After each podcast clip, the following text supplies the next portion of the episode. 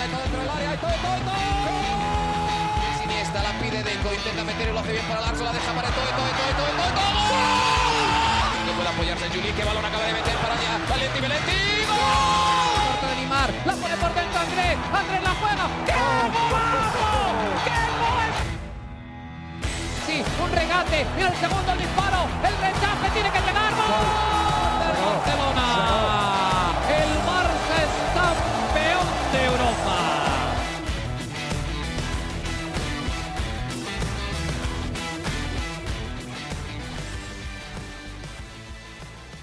Hola amigos de ADN Barça, bienvenidos a una nueva edición de nuestro podcast. Esta otra edición especial de nuestro programa. Hoy no estaré junto a Mariana Guzmán, que se va a reincorporar con nosotros la semana que viene.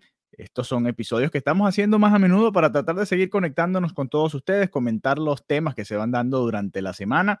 Sabemos que se acabó el fútbol de clubes, pero comienza el fútbol de selecciones. Hoy se jugaron varios partidos muy importantes, sobre todo el repechaje, ¿no? O, la semifinal del repechaje en Europa, lo, lo, último que queda, el último cupo de Europa para la Copa del Mundo. También se jugó la finalísima entre Argentina e Italia y por supuesto eso tiene su importancia. Además estamos ya de cara a la Nations League nuevamente. Escucharemos también o me escucharán a mí comentar un poco las palabras de Luis Enrique y de Sergio Busquets por supuesto, todo esto tratando de relacionarlo con el Barça, ¿no? Habrá temas que son genéricos del mundo del fútbol, pero la idea es lo que vaya sucediendo, también darle un toque blaugrana a todo lo que vayamos viendo a lo largo de este verano. Y bueno, hoy me pareció una jornada interesante como para hacerle. Quiero empezar hablando sobre la finalísima, el que fue el partido que vi realmente, no vi el duelo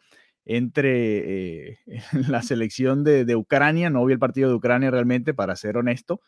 Sé que va a jugar la final, ¿no? En, en, en su zona, pero no vi el partido. Estábamos, eh, estábamos en, en medio de, de, ver dos partidos. Bueno, había varios, ¿no? Porque además jugó la selección venezolana. Esa lo estaba viendo medio de reojo, pero estaba muy pendiente de la Argentina-Italia. En todo caso, eh, va a jugar Ucrania, o Ucrania mejor dicho, venció a Escocia y ahora va a jugar contra Gales para eh, tratar de definir el último, o para tratar de definir, no, para definir el último cupo de la UEFA en la próxima Copa del Mundo en Qatar. Ese partido no lo vi, sé que ganó Ucrania 3 a 1 y bueno, van ahora al siguiente, a la siguiente fase, ¿no? Esa final de, de ese repechaje. El partido que sí vi, la finalísima, el campeón de América contra el campeón de Italia. Y sé que mucha gente estaba molesta con Kylian Mbappé por haber dicho que el nivel de Sudamérica no era tan alto como el de Europa. Y, bueno, a ver, este tema siempre tiene dos eh, vertientes, ¿no? Dos maneras de verlo. Yo creo que las eliminatorias sudamericanas son las más difíciles del mundo, no tengo duda de eso. Son 10 equipos, clasifican cuatro y medio, hay situaciones climáticas que complican todo, el peor equipo de la, o bueno, el que había sido el peor de la, eh, confederación, que era Bolivia, tiene una situación en, La Paz que es bastante difícil de llevar. Eh, Ecuador ha subido su nivel muchísimo. Perú, lo ven, ahora va a jugarse un, cupo en el Mundial nuevamente. Eh, Venezuela había subido su nivel, últimamente ha bajado un poco, pero en su momento también llegó a, complicarle bastante a varios rivales. Te estoy hablando de las selecciones más sencillas, ¿no? de menos talento quizás con respecto a exportación. Paraguay eh, también es un equipo que siempre está ahí peleando por, el repechaje. Estuvo un momento en el que era de los que iban seguros, ¿no? A la Copa del Mundo, una generación muy importante. Chile, que bueno, ahora no va a estar, pero, que fue bicampeona de América y en su momento también eh, candidata. En Brasil 2014 era candidata. Lo que pasa es que se terminó encontrando contra la propia Brasil en un partido extraño en el que todo se dio para que quedara eliminada en penales. Eh, es una eliminatoria muy complicada. En cambio, la europea, que también tiene rivales muy dignos y es muy difícil, además son muchas más selecciones, otro formato, es diferente. Eh, yo siento que te da más oportunidades de, de, enfrentar a rivales que, en mi opinión, tienen menor nivel y que no tienes que enfrentarte mm, en muchas veces a los más complicados de, de, tu confederación. En cambio, en Sudamérica siempre te vas a ver las caras con Brasil, Argentina, Uruguay, Colombia, Chile, con todo el mundo. Tienes que ver a todo el mundo y eso creo que la hace muy, muy, muy complicada. En, son eliminatorias diferentes y se presta para el debate, ¿no? Yo también creo que si vamos a, a, a ver cuáles equipos del mundo son mejores, la mayoría son europeos y ahí agregarás, bueno, a Argentina, Brasil y uno que otro sudamericano que en su momento esté jugando bien. Pero de resto, ese, ese hay que ser claros ¿no? en cuanto a esto. Pero más allá de, de ese inciso sobre las eliminatorias y los comentarios de Kylian Mbappé, el partido que hizo Argentina fue memorable. Sabemos que Italia venía con ciertas bajas, además con, con, el bajón anímico más importante de todos, ¿no? Que es quedar eliminado de la Copa del Mundo. Pero era un reto interesante y creo que se jugó esto como una final. No podemos decir que es que Italia no, no, no estaba con ganas de ganar este trofeo. No podemos decir que simplemente fue a probar jugadores en Wembley, que obviamente sí lo hizo, probó a algunos jugadores porque había muchas lesiones. Italia tuvo varias bajas importantes. Chiesa, la más importante, por supuesto, pero más allá de, de Chiesa, varios elementos del ataque italiano y de, la creatividad italiana no pudieron estar presentes. Pero más allá de eso, creo que el, ritmo con el que viene Argentina, lo que vimos de Lionel Messi hoy, nuevamente cuando se viste de albiceleste, es que se nota la diferencia.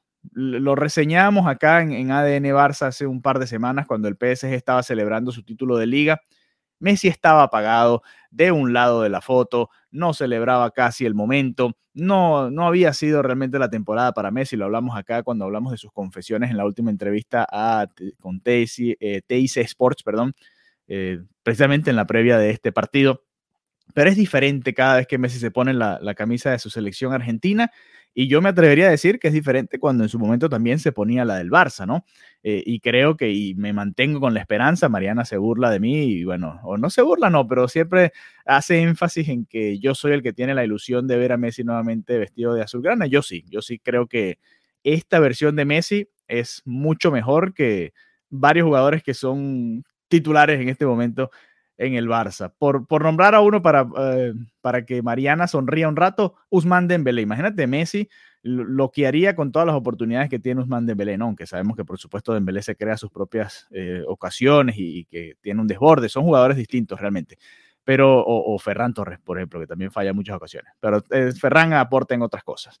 Pero más allá de eso, ver a Messi feliz, ver a Messi contento, siempre es, es sinónimo de alegría para el fútbol, creo yo y hoy lo volvimos a ver con Argentina en esta finalísima, superó a Italia, eh, al final fue 3 a 0, pero gracias a Donnarumma porque pudo haber sido 6, 7, 8 goles realmente los que hiciera Argentina el día de hoy. Messi no, no pudo anotar, sin embargo igual se llevó el, jugador del partido. Creo que eh, el gol que termina siendo Dybala al final, cuando entró, Dybala que es agente libre, dos agentes libres argentinos, eh, por cierto, destacaron muchísimo en este partido. Dybala con ese gol, el tercero, el de marcar la goleada, y Ángel Di María, que también va a quedar libre. El PSG no le quiere renovar y ahora, bueno, suena mucho para llegar a la Juventus, ¿no? Dybala en su momento también sonaba para el Barça, ya por supuesto con la crisis que tenemos va a ser muy difícil traer este tipo de jugadores y creo que no, realmente no, no pega mucho tampoco con nuestro estilo.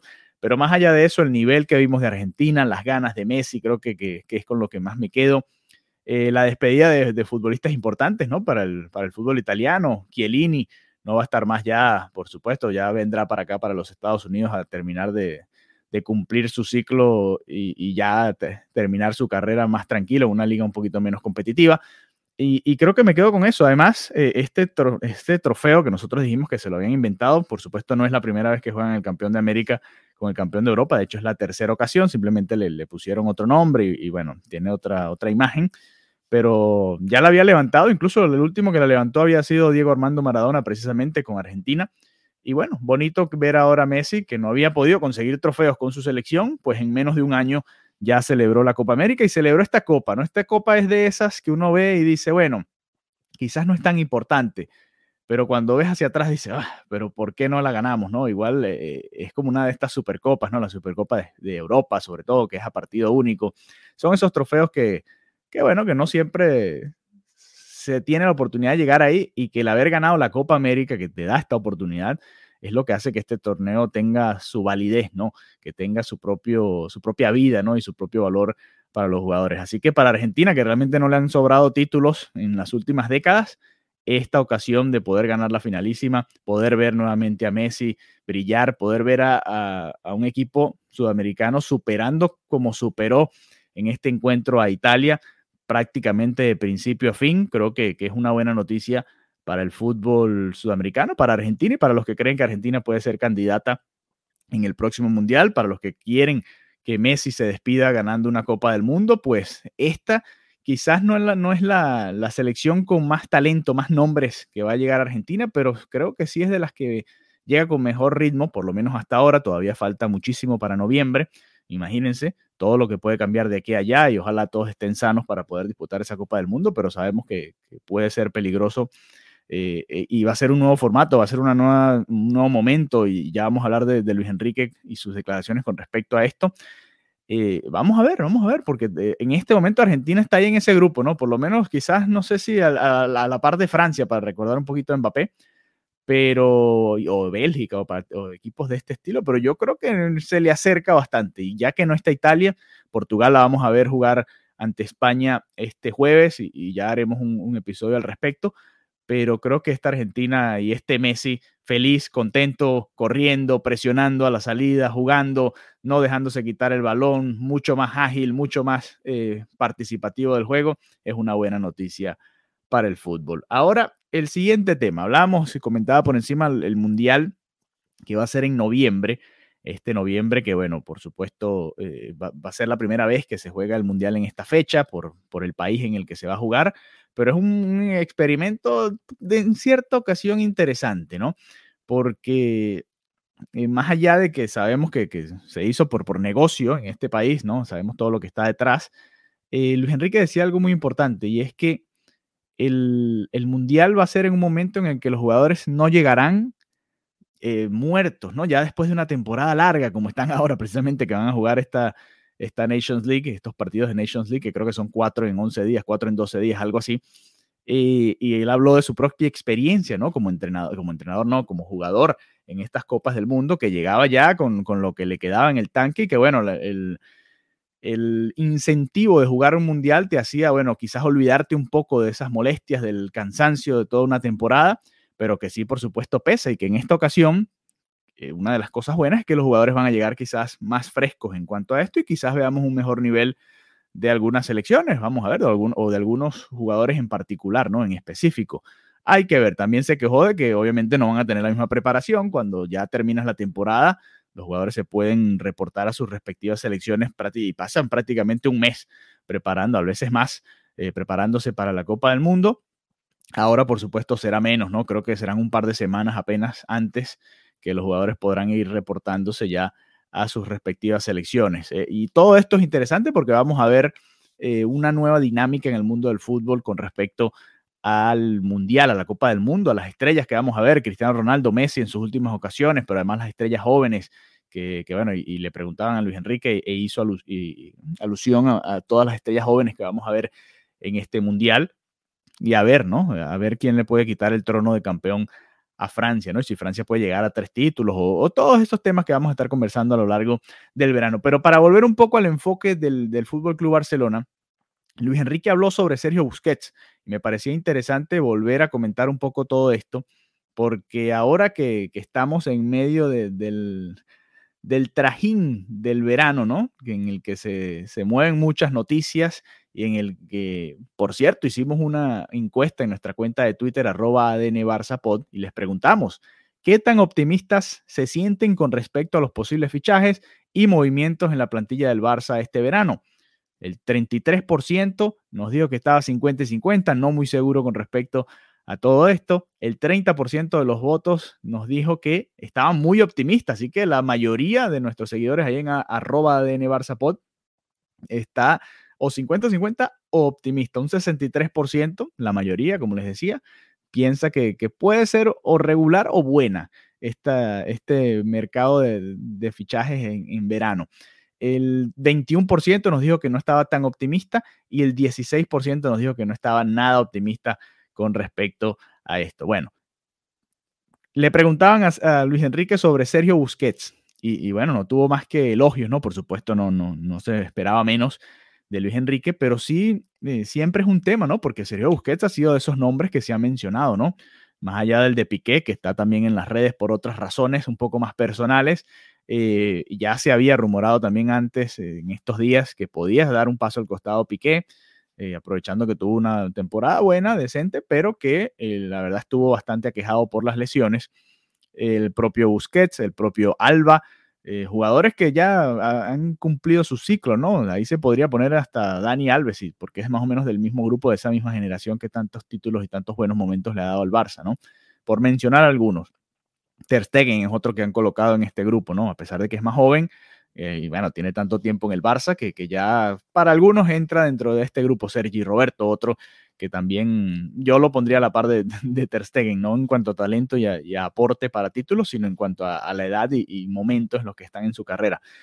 Pero, pero me interesó mucho lo que dijo Luis Enrique, porque le sigue dando la confianza y la verdad es que, así como hablábamos de Messi con Argentina, y lo bien que le está funcionando el sistema de, Argentina a Messi y Messi a este sistema de Argentina, podemos decir lo mismo de Sergio Busquets con la selección española. Me siento más o menos en, la misma tónica, ¿no? Porque cuando vemos al Busquets del Barça decimos, bueno, ¿cómo sufre Busquets algunos partidos o algunos momentos, algunas transiciones? Eh, da la sensación de que Busquets está más lento y, que, está eh, sufriendo, que está solo, que no puede llegar a ciertos balones, que a veces no tiene la certeza en ciertos pases, que bueno, eh, son sensaciones de algunos partidos, ¿no? Pero cuando lo vemos en España, eh, pareciera que, cambia todo, ¿no? Y que sigue siendo fundamental y que va a ser titular contra Portugal y que va a seguir siendo titular y, protagonista con la selección de cara al Mundial. Le preguntaban, bueno, ¿crees que después del Mundial será todo para Sergio Busquets? Y él decía, bueno, no, yo tengo contrato con mi equipo un poco más allá, hablando del Barça. Y, y bueno, por supuesto, para Busquets todavía que lo dijo hoy, tiene la ilusión de seguir jugando y, que se prepara para eso, ¿no? Para ser titular en todos los partidos. Con Xavi jugó muchísimo, lo hemos conversado acá en ADN Barça y, para mí creo que debió rotar un poco más para ver a la mejor versión de Busquets, aunque para algunos un, Busquets al 70% es mejor que cualquier otro ahí en el Barça.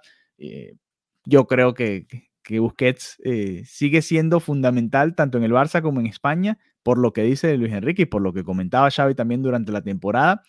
Y, es algo a lo que nos vamos a tener que acostumbrar ya de una vez, porque sabemos que viene por ahí Franquesías y se pueden arreglar todas las situaciones en cuanto a las palancas que se van a estar activando supuestamente pronto. Eh, y bueno, todo el, dinero que va a poder invertir el Barça en caso de que esto se dé ya se diga, ya sea que sí, ya sean los jóvenes que también picharon, Pablo Torre, o, los jugadores en defensa que van a estar, acostúmbrense que Sergio Busquets va a estar en el mediocampo del Fútbol Club Barcelona desde el minuto uno de la temporada que viene, y ese creo que es el, mensaje de este podcast. Y no solo con el Barça, también prepárense para verlo de titular con España en lo que le resta de Nations League, los partidos que se van a jugar ahora y próximamente ya en los amistosos y en, la Copa del Mundo de Qatar 2022. Para cerrar el episodio de hoy, quiero hablar también de, de Frankie de Jong un poquito eh, y, darles este dato antes de pasar a Frankie de Jong. Un gentío estuvo hoy en, la finalísima, casi 90 mil personas en Wembley. Creo que, habla un poco de la importancia que puede generar este, o, del interés que puede generar este trofeo, este torneo. Pero bueno, sí, este trofeo no es un torneo como tal, es un trofeo. Y, creo que eso es fundamental, ¿no? Para, para el futuro y vamos a ver qué tan qué tanto dura, ¿no? Porque han, se han sacado de encima la Copa Confederaciones, hicieron la Nations League, hicieron este trofeo y estamos entrando en una nueva era, ¿no? Vamos a ver qué termina de suceder. Hoy reportaba Fabricio Romano, ya pasando al, al último tema de nuestro podcast de hoy, el interés del Manchester United que ya todos lo conocíamos, pero ya por fin supuestamente comenzaron las conversaciones directas entre el Manchester United y el Fútbol Club Barcelona por Frankie de Jong. Según Fabricio Romano, el precio estaría rondando los 85 millones de euros. Vamos a ver si el Manchester United hace un acercamiento, porque la verdad que, que es un dinero importante, ¿no? Y sabemos que el Manchester United ha sido de los que más ha gastado en los últimos tiempos. Recordamos Paul Pogba, recordamos Sancho, recordamos tantos jugadores que han traído, bueno, lo de Maguire, que es una grosería. Eh, todo esto, y hablando de Pogba, Pogba ya le dijeron que no va a seguir, o bueno, ya confirmaron ambas partes que no van a seguir.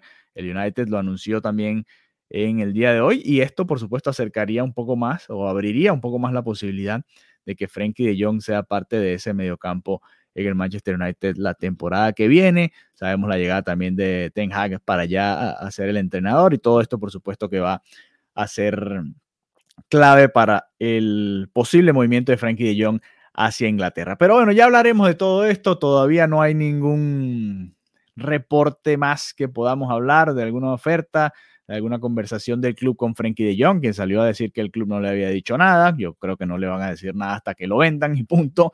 Eh, pero bueno, no creo que le pidan su opinión. Él ya ha dicho que se quiere quedar en Barcelona, pero el Barcelona con, con la situación en la que está y en el proceso en el que está, pues no me extrañaría que terminaría, que terminase, perdón, eh, siendo vendido. Así que bueno, nada, de todo esto vamos a hablar, por supuesto, el próximo episodio de ADN Barça con Mariana Guzmán. Mientras tanto, los invito a que nos sigan en nuestras redes sociales, arroba ADN Barça Pod, ahí en Twitter, y que nos sigan enviando sus comentarios sobre lo que quieran que conversemos acá en nuestro podcast y nos reencontraremos pronto nuevamente. Hasta la próxima.